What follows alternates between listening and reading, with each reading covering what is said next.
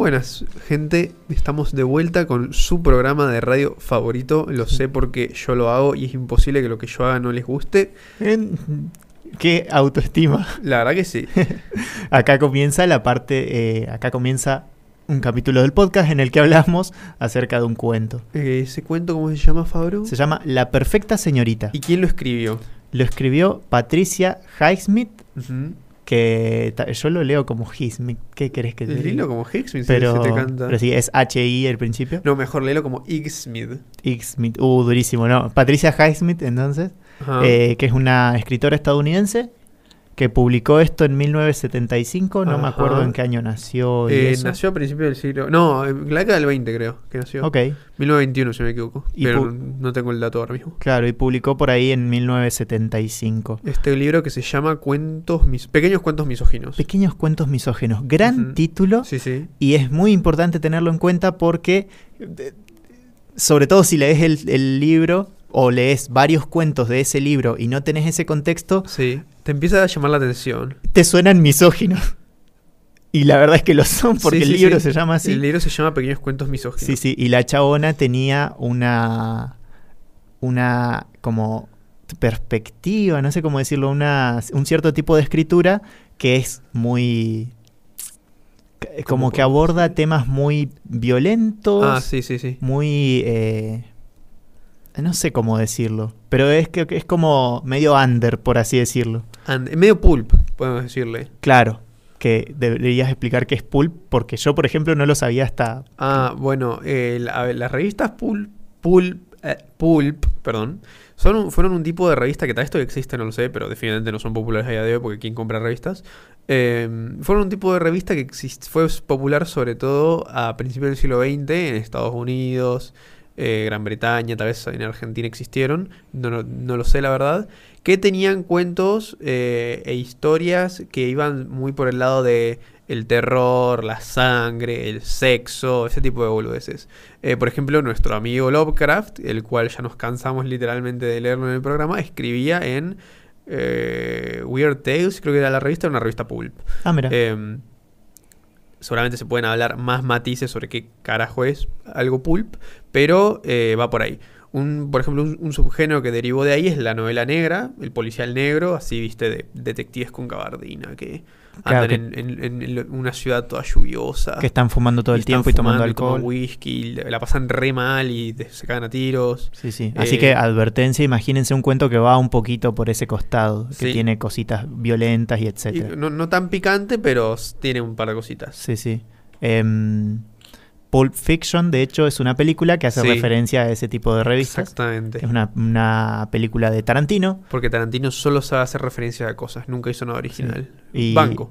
Sí, lo banco, es de los mejores, de, de los mejores directores que yo conozco. Que no conozco muchos, pero bueno. Eh, y sus películas se destacan por tener sangre. Acá en la Argentina, yo lo único que conozco que me suena parecido a eso es, eh, por un lado, la revista Fierro, que es una revista que publica eh, cómics, serían. Eh, historietas argentinas, que tienen muchas, tienen ese corte de cosas grotescas, sexuales, violentas, etcétera. De hecho, ¿no me habías dicho que el aceitoso salía de ahí? Eso no estoy seguro, esa era la Ah. otra cosa que iba a mencionar. Buy el Aceitoso es un- una historieta, un cómic de Fontana Rosa que fue llevado al cine. Es una película hermosa, se las recontra recomiendo.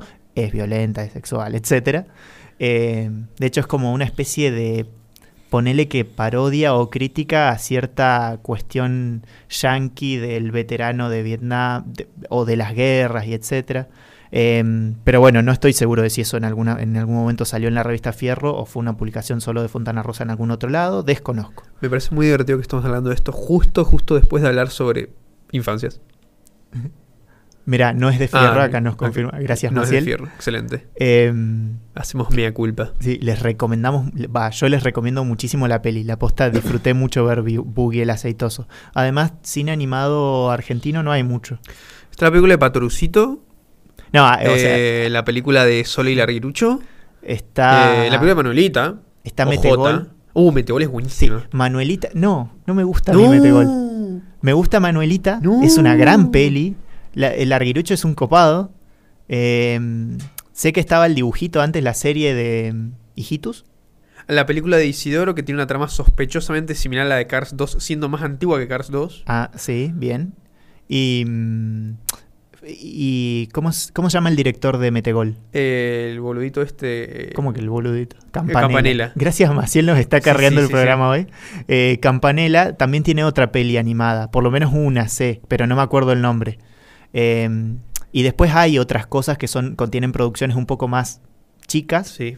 menos presupuesto, pero la verdad es que el- la animación en Argentina no es algo que, que abunde no. muchísimo. Podríamos hacer un programa sobre eso, pero justo estamos divagando un poco. Eh, Pero, pero sí, sí, sí. La cosa es que Buggy Sí, el sí. Aceitoso es una película animada, lo cual es destacable que sea animada. Eh, y es una película muy destacable en general. Buenísimo. Eh, Volviendo a Patricia Hicksmith. Sí, escribió esto, lo publicó en su, en su libro que se llama Cuentos Misógenos. Ajá. Después podemos charlar acerca de a qué carajo iba con hacer un libro de ese tipo y Mm. qué tipo de cuentos escribía ahí. Eh, lo cierto es que vamos a directamente leer un cuento que se llama La Perfecta Señorita, Ajá. que es un gran cuento para mí, me encantó. Eh, así que pasamos a la lectura.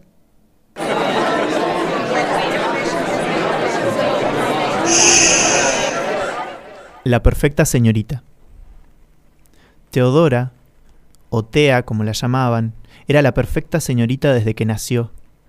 Lo decían todos los que la habían visto desde los primeros meses de su vida, cuando la llevaban en un cochecito forrado de raso blanco. Dormía cuando debía dormir. Al despertar, sonreía a los extraños. Casi nunca mojaba los pañales. Fue facilísimo enseñarle las buenas costumbres higiénicas y aprendió a hablar extraordinariamente pronto. A continuación, aprendió a leer cuando apenas tenía dos años y siempre hizo gala de buenos modales. A los tres años empezó a hacer reverencia al ser presentada a la gente. Se lo enseñó a su madre, naturalmente, pero Tea se desenvolvía en la etiqueta como un pato en el agua. Gracias, lo he pasado maravillosamente, decía con locuacidad a los cuatro años, inclinándose en una reverencia de despedida al salir de una fiesta infantil. Volvía a su casa con su vestidito almidonado tan impecable como cuando se lo puso. Cuidaba muchísimo su pelo y sus uñas. Nunca estaba sucia y cuando veía a otros niños corriendo y jugando, haciendo flanes de barro, cayéndose y peleándose y pelándose las rodillas, pensaban que eran completamente idiotas. Tea era hija única. Otras madres más ajetreadas, con dos o tres vástagos que cuidar, alababan la obediencia y la limpieza de Tea, y eso le encantaba. Tea se complacía también con las alabanzas de su propia madre, ella y su madre se adoraban. Entre los contemporáneos de Tea, las pandillas empezaban a los ocho, nueve o diez años, si se puede usar la palabra pandilla para el grupo informal que recorría la urbanización en patines o bicicletas. Era una típica urbanización de clase media, pero si un niño no participaba en las partidas de póker loco que tenían lugar en el garage de alguno de los padres o en las correrías sin destino en bicicletas por las calles residenciales, ese niño no contaba. Tea no contaba, por lo que respecta a la pandilla. No me importa nada, porque no quiero ser uno de ellos, les dijo a sus padres. Tea hace trampa en los juegos, por eso no queremos que venga con nosotros, dijo un niño de 10 años en una de las clases de historia del padre de Tea. El padre de Tea, Ted, enseñaba en una escuela de la zona. Hacía mucho tiempo que sospechaba la verdad, pero había mantenido la boca cerrada, confiando en que la cosa mejorara. Tea era un misterio para él.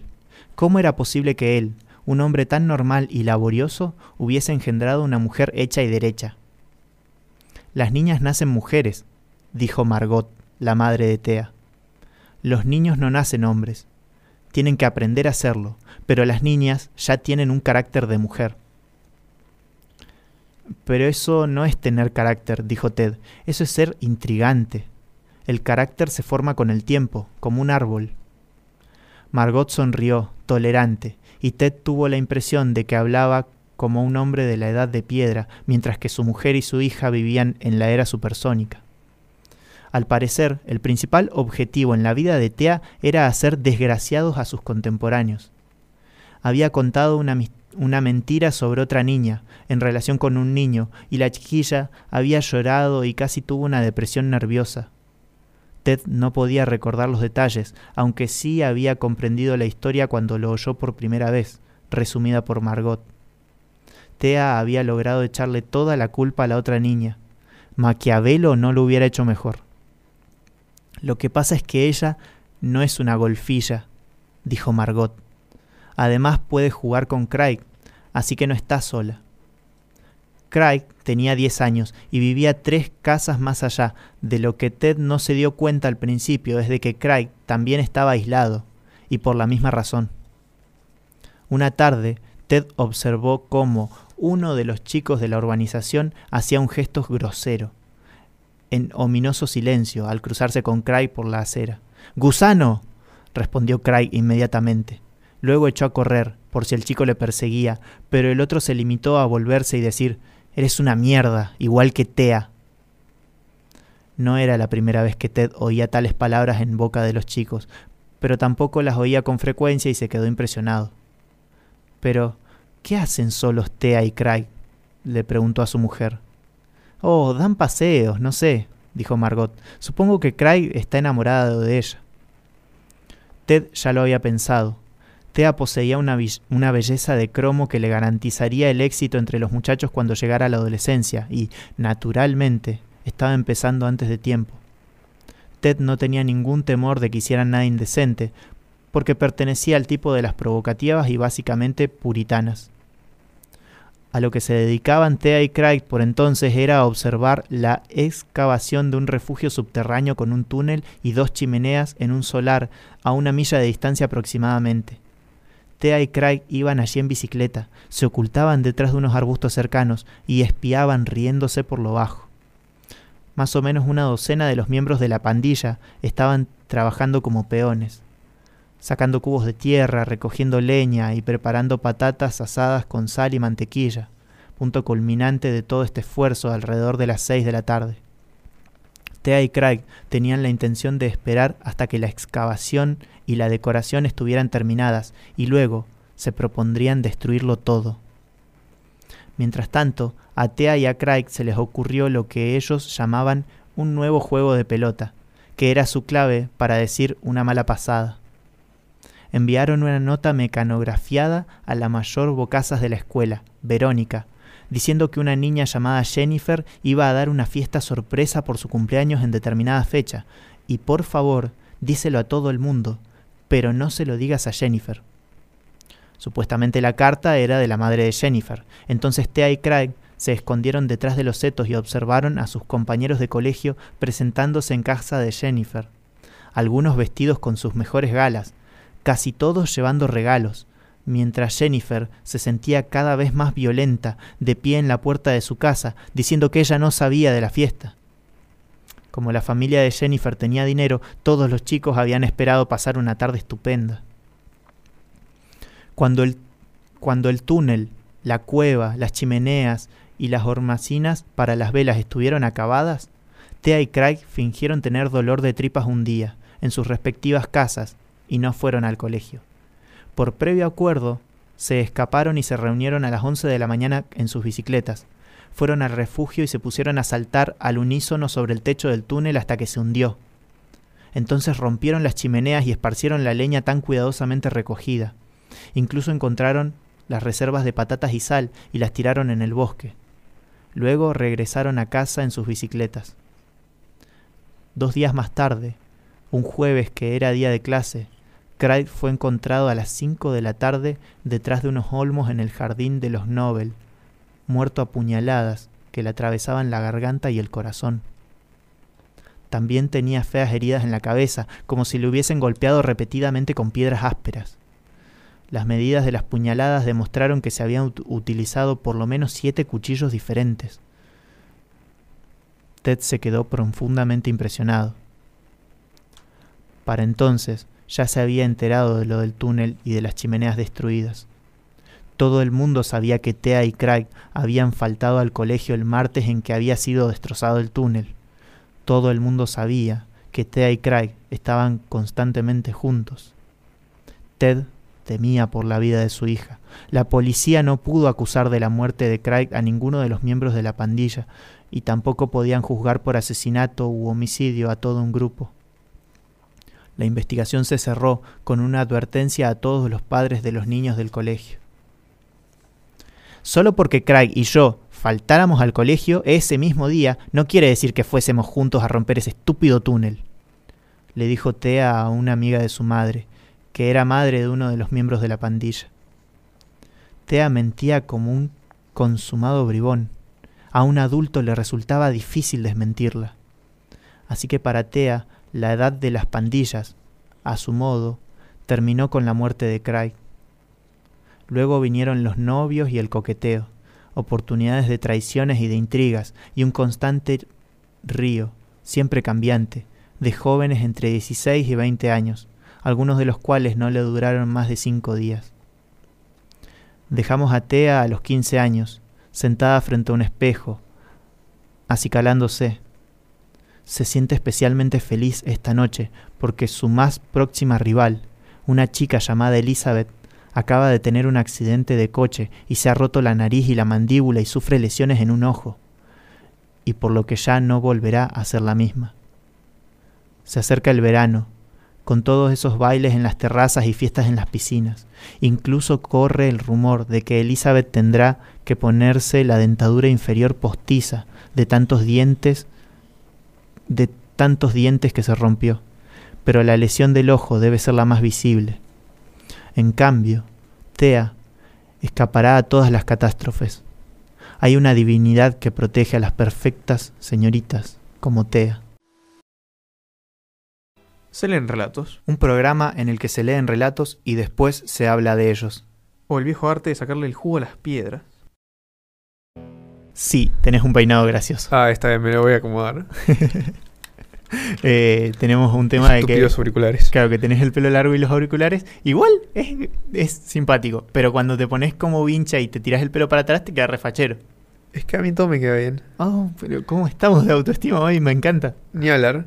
Eh, ¿Sabes quién también debe tener mucha autoestima? La perfecta señorita. No, la librería Raíces, que es donde pueden comprar este libro, de hecho. Ah, sí, sí, sí, pueden, o sea, pueden ir y buscar libros en general de esta autora. Sí, sí. Eh, librería Raíces es una librería que está en Roca al 360 Sí, sí, sí. y mm, Tienen horario de comercio. sí, acá, acá en, en la ciudad de Cipolletti estamos Cipolletti. hablando eh, y Librería Raíces es la librería que nos hace el aguante con el programa. Y la- esto no lo digo porque no sabe el aguante, literalmente es una gran librería. Yo siempre Sí. rompo las bolas que, que tienen los libros de, tu- de Elige tu propia aventura. Eh, pero ¿a qué me refiero con eso? A que realmente tienen cosas que no consiguen en otros lados. Así que Claro. denle una chance a Librería Raíces si necesitan comprar algún libro, vayan ahí. Sí, también O si no, vayan a preguntar. Si no saben algún libro, la gente es muy amable y te pueden recomendar Sí. cosas. También eh, acá en la biblioteca Bernardino Rivadavia pueden venir a buscar libros no para comprarlos, sino para llevarlos un tiempito. Eh, y además, si son socios de la biblioteca, tienen descuento Tienen descuento en Raíces. en raíces. Así que eh, hermoso, es como toda una, una pequeña familia. Así que hagan, si, si les gusta leer, hagan se socio de la biblioteca, vayan a Raíces, Sí, etcétera. sí, sí. sí. Eh, Y hablando propiamente del cuento este, Sí. vos me dijiste algo, me, me- lamento decirte que me olvidé mi esquema, generalmente yo tengo un esquemita acá que no- gracias a favor me acaba de pasar el suyo. Eh, habíamos hablado sobre un personaje del cual yo desconozco mucho, Sí, eh, sorprendentemente sabía cómo se llama y vos no sabías cómo se llamaba, porque por yo una me cuestión de doblajes. Claro, se llama Merlina Adams Que yo la conocía como miércoles Adams, porque en inglés literalmente se llama Wednesday, o sea, miércoles. Wednesday, claro, Wednesday Y- Adams o Merlina Adams acá en Latinoamérica. en Latinoamérica. Y como yo nunca vi Los Locos Adams, solo escuché sobre su existencia, nada, la tenía como Wednesday Adams. Claro, si la ubican, les vas. O sea, yo leí este cuento y esta perfecta señorita me transmite justamente una, una niña que, que tiene una imagen muy eh, limpita, muy pulcra, muy ordenadita, muy prolija.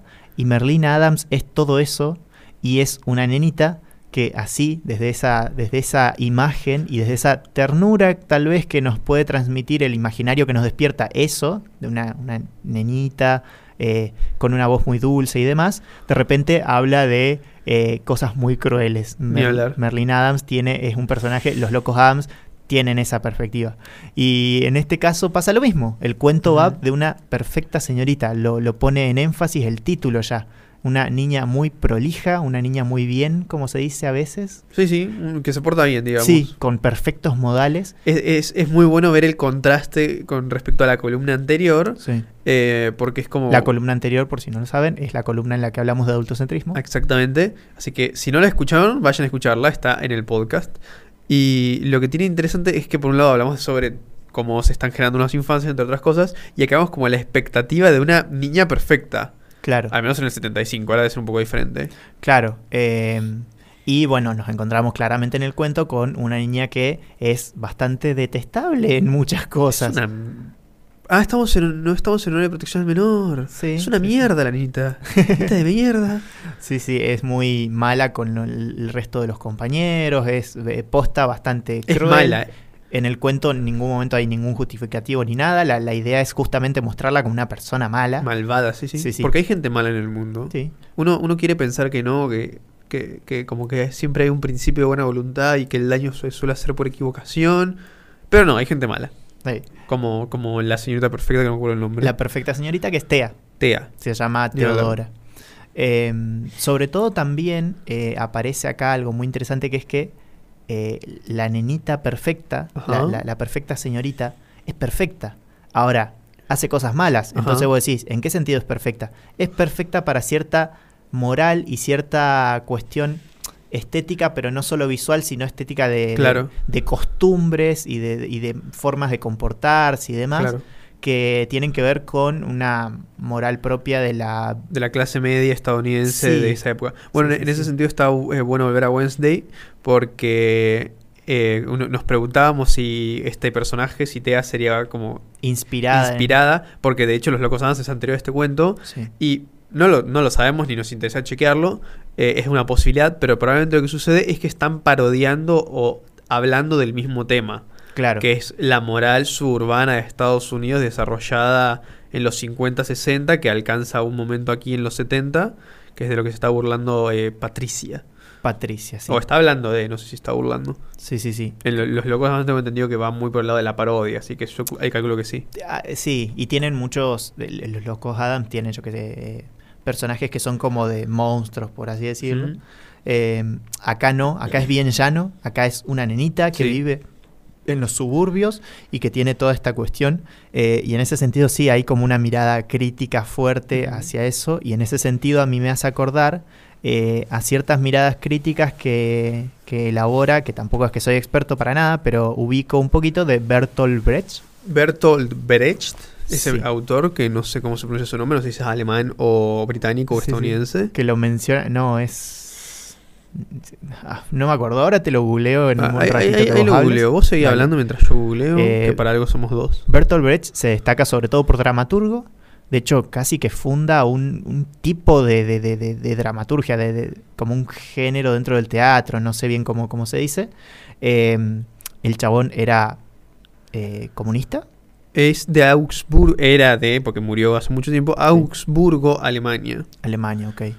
Eh, ahora no estoy seguro de si era socialista o comunista, pero bueno, para el caso viene eh, más o menos igual, no me maten, pero a lo que voy es a que tiene una crítica fuerte hacia la burguesía, la burguesía como clase social, y la burguesía eh, como, como también portadora de cierta moral y ciertos códigos de conducta eh, y cierto ordenamiento social. Entonces, por ejemplo, hay obras de teatro de Bertolt Brecht que critican mucho a la familia burguesa. Contexto, Bertolt Brecht era parte del Partido Socialdemócrata Independiente de Alemania, Ahí va. el cual fue un partido de orientación socialdemócrata, efectivamente, que Bien. es como el poder, el... Es el socialismo, entre comillas, nórdico, alemán, etcétera, esta cosa muy capitalista, como muy estado de bienestar. Bien. Eh, no sé si coincida totalmente Eh, con eso Bertolt Brecht. Claro, él, él era bastante, bastante, o sea, la, la crítica a la burguesía era Mm, bastante fuerte. sí, sí. Eh, criticaba no solo a la burguesía en términos de, de familia y eso, sino posta de, de- de la relación de explotación que tenían para con el proletariado. Así que es muy interesante sus obras, la posta es- son muy bonitas. Yo le- leí dos, son muy bonitas. no me acuerdo, una en la que hay un tipo que como que va en un carruaje y tiene a sus empleados que los van llevando y eso, y ocurren cosas ahí. No me acuerdo el nombre, sinceramente. Pero sé que... Igual no importa, porque puedes ir a librería Raíces, preguntar por cosas de Bertolt Brecht y te las van a dar. Sí, o acá, Biblioteca Bernardino Rivadavia. Em, pero tiene esta crítica fuerte hacia la moral burguesa, hacia la familia burguesa, que llevado al contexto de los 70, eh, se- 60, 70, 80, por ahí, de Estados Unidos, Sí. aparece aparecen algunas cosas en la familia eh, clase mediera de Claro. Estados Unidos. De, de hecho, igual es muy, es muy interesante este cuento en el contexto histórico en el que aparece, porque es como que cuando vemos la historia de- de- del desarrollo como social, familiar que hubo en Estados Unidos durante la Guerra Fría, como que se va, tiene una diferencia muy marcada por décadas, ¿no? En el sentido de que en los 50 como que se configura este modo de vida muy suburbano, muy de el papá con el auto que se va a trabajar, la mamá que se queda haciendo pasteles en casa, que también Claro. tiene su auto, La familia eh, la Coca-Cola. familia- claro, la familia Coca-Cola bien aparece y tiene su auge en los 50 por un boom económico, etcétera. Después en los 60 se empieza como a debilitar por el tema del hipismo. Sí. Pero ¿qué, qué pasa en los 70? En los 70 eh, está la crisis del petróleo, que es una crisis económica re heavy, re jodida, que le pegó durísimo a Estados Unidos, más dura a la URSS, pero también le pegó muy duro a Claro, que Estados es una Unidos. crisis mundial. O sea, es una crisis mundial. Eh, ¿Y qué pasa? Entre el hipismo, las crisis económicas, el, el que empieza a aparecer el problema ambiental, empieza a aparecer como un sentimiento eh, muy nihilista en la sociedad. Claro. Eh, como que ya no se confiaba tanto en esa familia suburbana. Aparece el, aparece el punk en Gran Bretaña, que también tiene mucho que ver. Después cruza la frontera, eh, cruza el mar directamente. claro. Eh, entonces como que en ese contexto donde seguía estando este modelo de vida, porque no desaparece, pero se lo empieza a criticar muchísimo, eh, tiene mucho sentido que aparezca. Totalmente. Que después, en, bueno, en, lo- en los 80 hay un revival conservador, eh, que aparecen cosas como, no sé, eh, Volver al Futuro, que este, aparece en un contexto en el que es muy conservadora, por eso bueno en los 50. Bueno, en los 90 se lo vuelve eh, a tirar para el los lado de 90 crítica. Se cae de vuelta. Sí. Pero nada, como que es muy interesante porque apareció justo después de la crisis del petróleo este cuento, ahí como en el punto álgido de, el- acá eran los 70, y guerrilla, etcétera, como que eh, ap- aparece cuando estaba más debilitada ese modelo, Claro. que después se refortalece y como que termina ganando la pulseada. Claro. Eh, eso por el lado, sobre todo, de lo que nos transmite, nos impacta en principio un cuento que se llama La Perfecta Señorita, que nos podemos imaginar justamente a la nenita del póster de la familia Coca-Cola. Claro, Entiéndase totalmente. por familia Coca-Cola, mamá, papá, eh, súper hegemónicos, ¿no? Y etcétera, con, yo qué sé, tres hijes, Tres o dos, sí, sí. que es la- más o menos la familia de la que se burla también los Simpsons. Claro. O que critica. Claro que los Simpsons ya es como fines de los 80, 90. Noventas, claro. Ujú. Em, y, y dentro de eso aparece, claro, una nenita que, que vos la ves en un póster y es la nenita Coca-Cola y es toda, toda re bonita y etcétera, y resulta que es una basura de persona en el cuento. Claro. Em, también, por otro lado, si lo llevamos al contexto del libro. Cuentos misóginos, todos los personajes en estos cuentos eh, eh, como que están centrados en mujeres que eh, son como que terminan siendo las malas del cuento. En casi todos los cuentos son ellas las malas. Ay, yo leí un cuento en donde no creo que sea la mala, pero bueno. Ah, mira, ¿cuál? ¿Te acordás? Eh, uno en el que es una chabona que como que vive nómademente, eh, siendo como intercambiada por distintos chabones que la usan como una moneda de cambio. ah, mira. Eh, tipo, hay una escena, eh, escena, hay una parte en la que literalmente como que un dice, un chabón estaba haciendo negocios con otro y fueron a cenar. Y ella acompañó. Y cuando terminaron la cena, como que el otro le dijo, andate con él. Mirá. Eh, que ese no, no, no lo analicé tanto, ni tengo tanto contexto para saber bien a qué, a qué va, pero como que no parecía mala la chabona, parecía simplemente como que iba en esa. Claro, claro, entiendo. Em, sí, justo los, los que le- le- no lo leí completo, claramente. Eh, leí por lo menos cuatro o cinco en los que los personajes son las mujeres y son bastante Claro. fuleras. eh, bastante malas, son malos personajes. Eh, y pasa esto, de que justamente cuentos misóginos. Sí. va por el lado de mostrar, yo creo, como cari- cari- caricaturizar eso justamente, la, la misoginia. Y cierto desprecio por un montón de cosas que circulan alrededor. Acá también justamente hay un desprecio también por eh, la pinturita de, de una niña Coca-Cola que Claro. resulta ser recontra mala, pero también eh, expresar lo, lo burdo y lo horrible de una sociedad misógina en general. no, no, no me voy a atrever a poner palabras en la boca de Patricia porque desconozco. Igual bien está cuál- muerta, no se puede defender. Ni hablar. No, pero igual no me. Porque me cayó muy bien, sinceramente. Ah, bueno, Entonces, no bien. lo hago por eso, porque me cayó muy bien. Pero justamente nos permitimos hacer este análisis de. Bueno, hizo esos cuentos misóginos y la verdad chocan y son fuertes. eh, y otra cosa que me pasó es que si yo hubiera leído el cuento sin saber que era de una autora y pensando sobre todo que sea un autor varón, me habría parecido recontra justamente misógino. Bardero, sí. Sí, como que habría pensado, bueno, es un chabón misógino. Igual, eso, no, o sea, no estamos diciendo que las mujeres no pueden ser misóginas. No. Para nada. De hecho, Patricia tranquilamente lo, lo podría hacer. Dato, no sé si viene al caso, pero la chabona era lesbiana. Sí. Y también otro dato, la- que esto lo saqué de Wikipedia, así que anda a chequearlo. A Wikipedia, de hecho, porque tiene las Sí, fuentes sí, ahí. literalmente anda a checar la Wikipedia. Sí. Ahí están las fuentes. La- también como que la, la la tildaban de... eh, ¿Cómo es esto de odiar a la Ah, sí, humanidad? esto que hace. mm, Oh, eh. Es como odio a la humanidad sí, o desprecio a la humanidad. misan- misántropa. Misántropa, exactamente. Por eso también pusimos un tema del CD antihumano. que- Antihumano de ataque, sí, sí, sí. sí. Em, Eso que no lo saben los que lo están leyendo, leyendo, escuchando lo el podcast. escuchando en el podcast, pero pusimos el tema eh, Surfea. su- surfeando en el soretero de Ataque 77 de uno de sus grandes álbumes que es Antihumano. Claro. Que también tienes un CD que tiene esta característica para mí parecida al libro, que es como que si lees el libro, Cuentos misóginos, entendés que los cuentos son misóginos en un Sí. contexto de ese libro.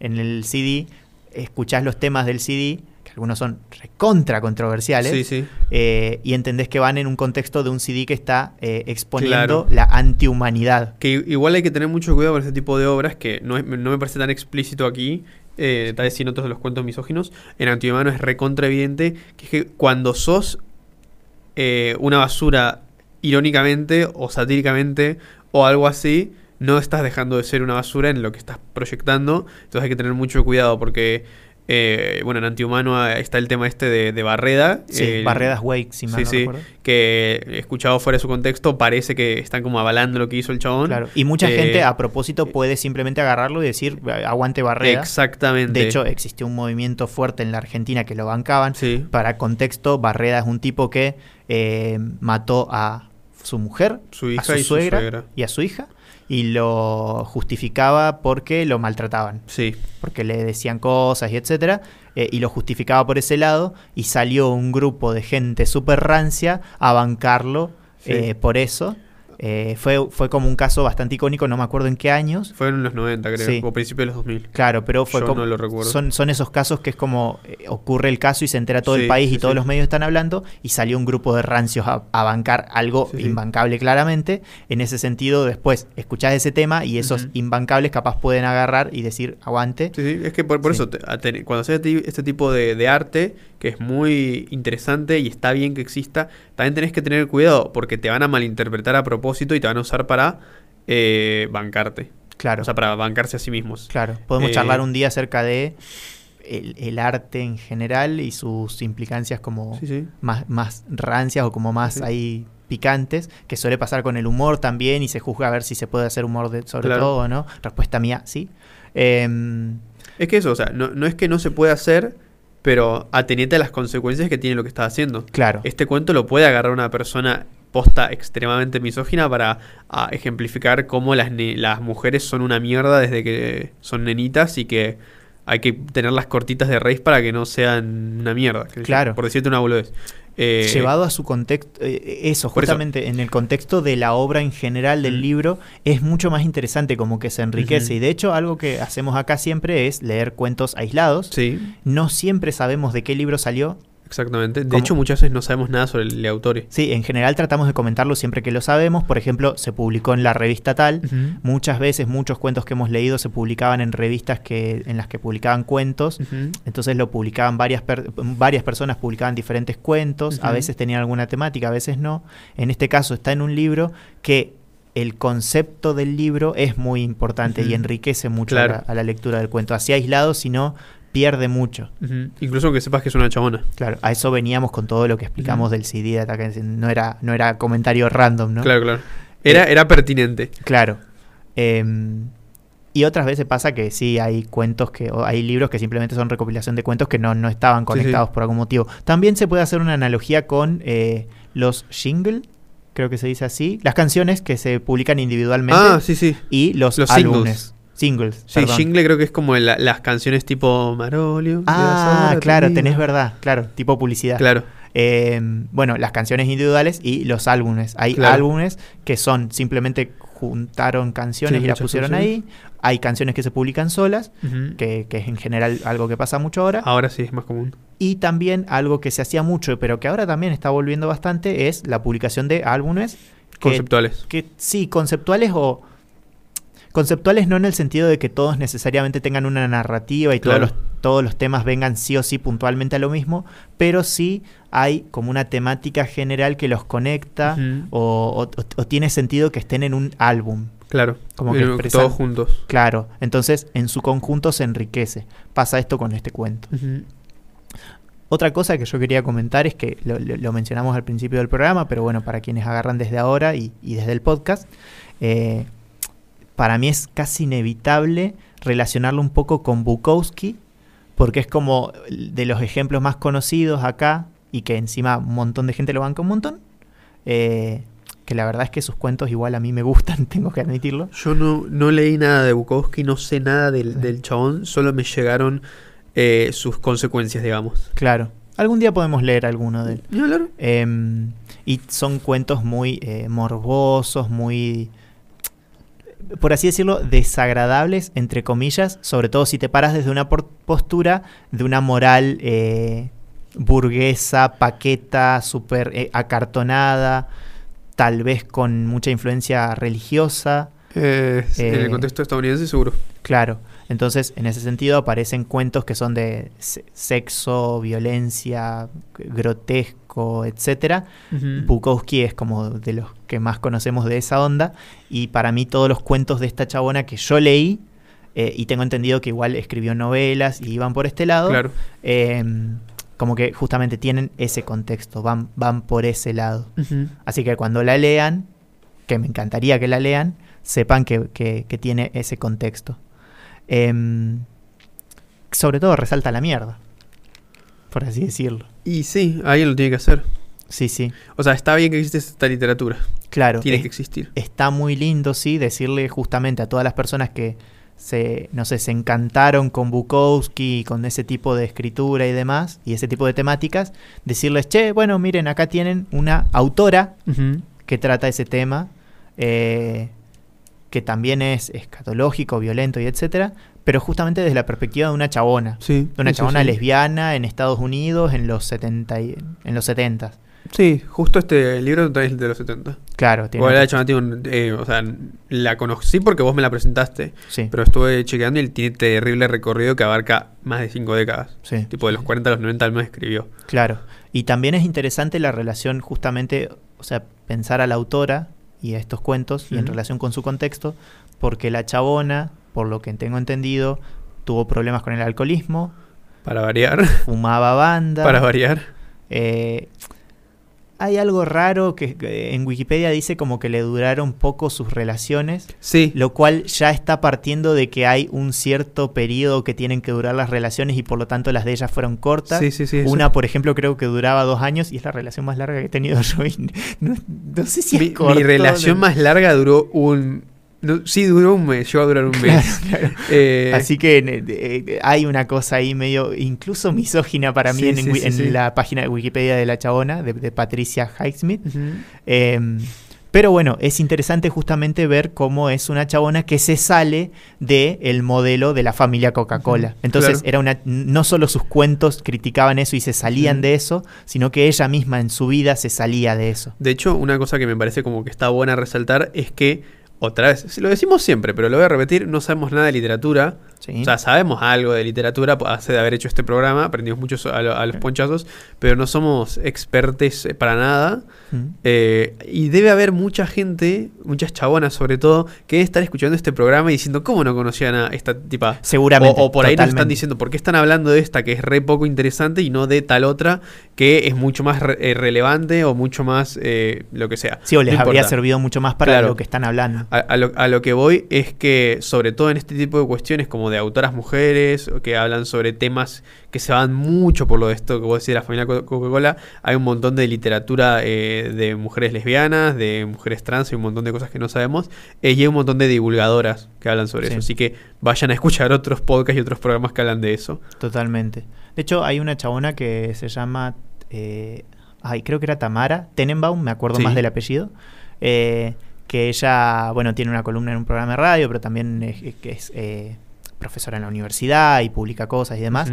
Que hace como un recorrido de diferentes décadas tanto en Argentina como en otras partes del mundo, eh, y hace como comentarios acerca de en qué está la cultura en esa época. Claro. Me parece re interesante, así que si les interesa, me, me parece una chabona que explica bastante bien.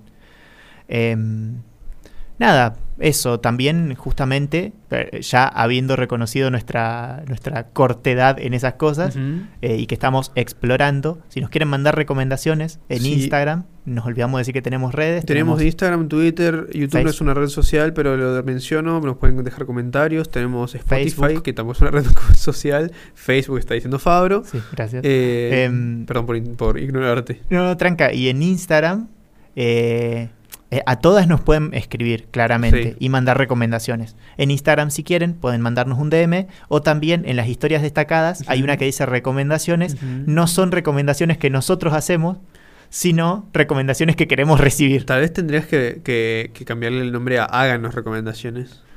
Puede ser, puede ser. Porque Me parece bonito igual que diga recomendaciones y que, no sé, alguien entre intentando encontrar recomendaciones y se encuentre con que somos un programa que más que dar recomendaciones las pide. sí, sí.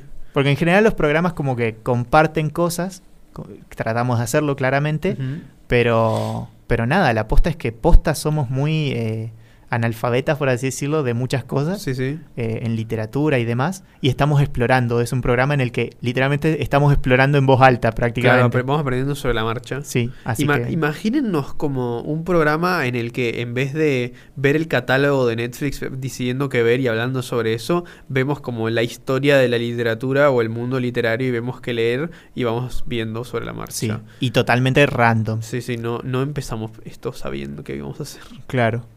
Em, no me queda más que despedirme de la gente del podcast. ¿Querés despedirte de la gente del podcast? Yo quiero chau. despedirme de la gente del podcast diciendo la siguiente palabra. Adiós.